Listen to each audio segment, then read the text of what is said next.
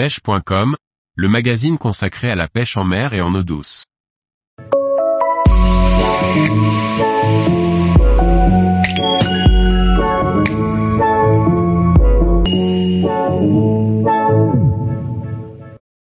À la découverte du Wahoo, un prédateur qui porte bien son nom. Par Maxime Bury. Le Wahoo ou Tazar noir fait partie de la famille des scombridés, comme les macros, il est présent tout autour des côtes réunionnaises quasiment tout au long de l'année pour le plus grand plaisir des pêcheurs.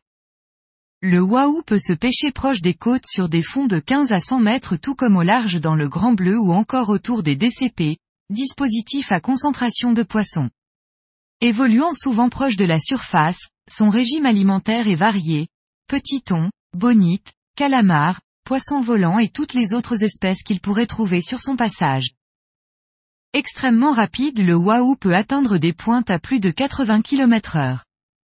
Doté d'une mâchoire qui fonctionne comme un ciseau et de minuscules dents tout acérées comme de véritables lames de rasoir, il fond sur sa proie et attaque en général celle-ci par l'arrière en sectionnant sa queue pour ensuite revenir terminer son repas. La particularité de sa mâchoire et sa dangerosité en font un poisson à manier avec la plus grande précaution. De nombreux accidents ont malheureusement déjà été recensés notamment aux États-Unis où le pêcheur s'est fait mordre à la gorge en manipulant le poisson pour la photo. Autour de la Réunion, nous remarquons les wahoos, ou communément appelés thon bananes, de passage qui se déplacent en gros bancs autour du mois de septembre. Ce sont des poissons peu méfiants et du coup bien plus faciles à leurrer, en général leur poids varie entre 6 et 10 kg et il n'est pas rare d'avoir plusieurs départs simultanés. Certains d'entre eux resteront autour de l'île et vont devenir beaucoup plus gros, plus de 30 kg, mais aussi beaucoup plus méfiants ce qui en fait un poisson extrêmement intéressant à traquer. C'est là que les choses commencent à devenir intéressantes. Les départs sont fulgurants, voir un moulinet se vider à une si grande vitesse est vraiment une expérience à vivre au moins une fois dans sa vie de pêcheur. Une fois le rush encaissé, les choses se corsent. Premièrement, il est capable de faire d'énormes chandelles.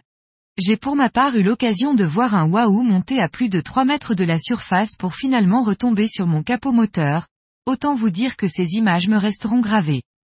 Mais il a aussi pour habitude, pendant le combat, d'accélérer vers le bateau pour brusquement changer brutalement de direction ce qui occasionne de nombreuses casses, coupes ou décrochés. Vous l'aurez compris, c'est un poisson formidable et en même temps technique à pêcher, offrant des sensations extrêmes, il saura mettre vos compétences à rude épreuve. Tous les jours, retrouvez l'actualité sur le site pêche.com. Et n'oubliez pas de laisser 5 étoiles sur votre plateforme de podcast.